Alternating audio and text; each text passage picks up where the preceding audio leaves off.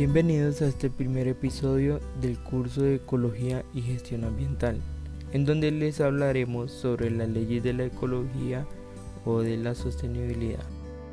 Antes de iniciar, debemos tener claro que es un pensamiento lineal y que es un pensamiento complejo, pues un pensamiento lineal es aquel que no tiene variables, lo cual produce que la posibilidad de dar una respuesta acertada es muy escasa, mientras que un pensamiento complejo es aquel que tiene variables, lo cual produce que la posibilidad de dar una respuesta acertada es alta, pues es un pensamiento sistemático que nos permite ver cada una de las relaciones que hay, pero sobre todo nos enseña que el error es un aprendizaje y que a partir de ello podemos avanzar lo que significa que es mejor tener un pensamiento complejo y no un pensamiento lineal.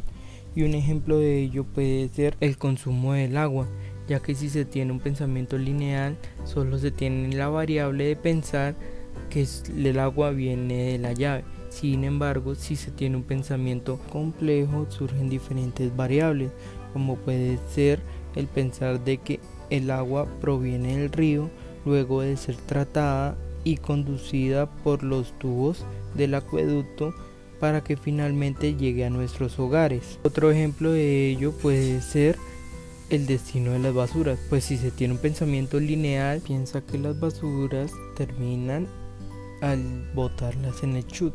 Sin embargo, si se tiene un pensamiento complejo, se puede determinar de que las basuras se botan en la caneca, terminan en el carro de la basura y para su posterior incineración. Por esta razón, antes de iniciar se debe hacer un cambio en el pensamiento, pues un pensamiento complejo hace un análisis de variables para dar mayores soluciones a un problema, soluciones acertadas. Dicho lo anterior, iniciamos con el tema de las leyes de la ecología. Lo primero que debemos definir es qué es una ley, pues una ley es una norma obligatoria que regula algo en específico. Si trasladamos esto a las leyes de la ecología, significa son normas que regulan la sostenibilidad en la naturaleza. Son cuatro leyes. La primera, todo está relacionado con todo. La segunda, todo debe ir a alguna parte. La tercera, la naturaleza sabe lo que hace. Y por último, la cuarta, todo tiene un costo. La primera ley, todo está relacionado con todo, nos hace referencia a que las decisiones de los seres humanos influencian a otros, como puede ser en la naturaleza. Esto debido a que en el mundo y en la naturaleza está interconectados, por ello cada acción del hombre repercute en la vida de otra persona e incluso en la naturaleza. Por ello, no se debe actuar sin pensar, ya que se podría generar un daño. Como se mencionó anteriormente, el mundo y la naturaleza están interrelacionados, pues funcionan como si fuera una cadena o una red, lo que significa que si algo le pasare a un eslabón de ello, podría generar un colapso en el sistema, lo cual ocasionaría daños irreversibles. Esto se puede evidenciar en la naturaleza cuando nos referimos al ciclo natural.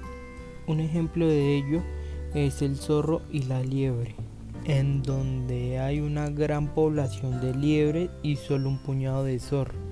Sin embargo, al haber harto alimento para los zorros, estos procrean y generan una gran población de zorros lo que genera casi que una exterminación para las liebres. En consecuencia, la población de zorros disminuye por la escasez de alimento, por lo que en un lapso de tiempo la población de liebres vuelve a incrementar, siguiendo el ciclo de vida.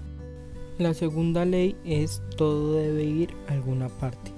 Esta ley hace especial énfasis en que todo lo que existe en la naturaleza tiene un propósito por lo cual no hay residuo. Esto es de vital importancia en el mundo y en especial en la industria, ya que se suele tener el hábito de utilizar lo que se necesita y lo demás desecharlo. y echarlo a perder, sin tener idea de lo provechoso que puede ser ese residuo. Por ello no se prosperaría como se debe. Y para aprender de ello debemos tomar en cuenta la mítica frase que dice, la basura de uno es el tesoro de otros. Y a ello hace caso la naturaleza. Para ello se puede tomar como ejemplo el entorno del oso, pues en verano una gran cantidad de salmón fluye por el río, salmón el cual el oso consume antes de ir a invernar. Consume tanto salmón que a la hora de alimentarse se esparce las vísceras del salmón por el bosque. Estas vísceras en principio serían residuos sin embargo, la naturaleza, los hongos y las hormigas se aprovechan de estos residuos para así fomentar su ciclo natural. Y así sucesivamente se presentaría. De allí surge una recomendación para las microempresas, la cual es aprovechar todo sobre la materia prima y no buscar dejar desperdicios, ya que todo tiene un propósito en especial. La tercera ley es la naturaleza sabe lo que hace, pues a través de los miles de años la naturaleza ha hecho el ejercicio de prueba y error, lo que significa que actualmente todo lo que existe es totalmente compatible con el entorno, con su ambiente. Por ello, el mundo y en especial las empresas, las industrias deberían de seguir el ejemplo de la naturaleza y poder aprovechar todos estos conocimientos que se han conseguido a lo largo de los milenios de evolución. Un ejemplo de ello son las aves, ya que la industria armamentista los acogió como base para crear sus nuevos aviones totalmente aerodinámicos, pues ellos saben que la naturaleza las ha adaptado a través de las diferentes circunstancias de estos años. La cuarta y última ley es todo tiene un costo, pues debemos entender de que toda acción está interrelacionada con la naturaleza, asimismo todo debe tener una consecuencia, pues este cambio climático que se vive actualmente no ha sido sino generado por nuestras acciones pasadas, por nuestros malos hábitos y malos pensamientos pues no podemos esperar de que si hemos tratado mal a la naturaleza, ella no nos responderá mal, que es lo que pasa actualmente. Pues el calentamiento global es solo una consecuencia de ello. Por ello no tratemos de...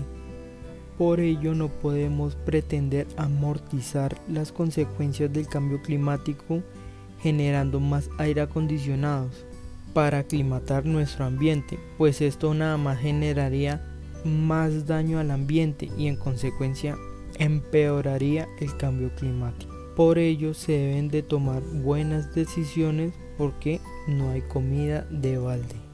En definitiva, las leyes de la ecología o las leyes de la sostenibilidad son leyes muy importantes y de cumplimiento obligatorio, pues de no ser así, si no se siguen estas leyes, se va en contra de las normas, lo cual no permitiría progresar a la sociedad o industria.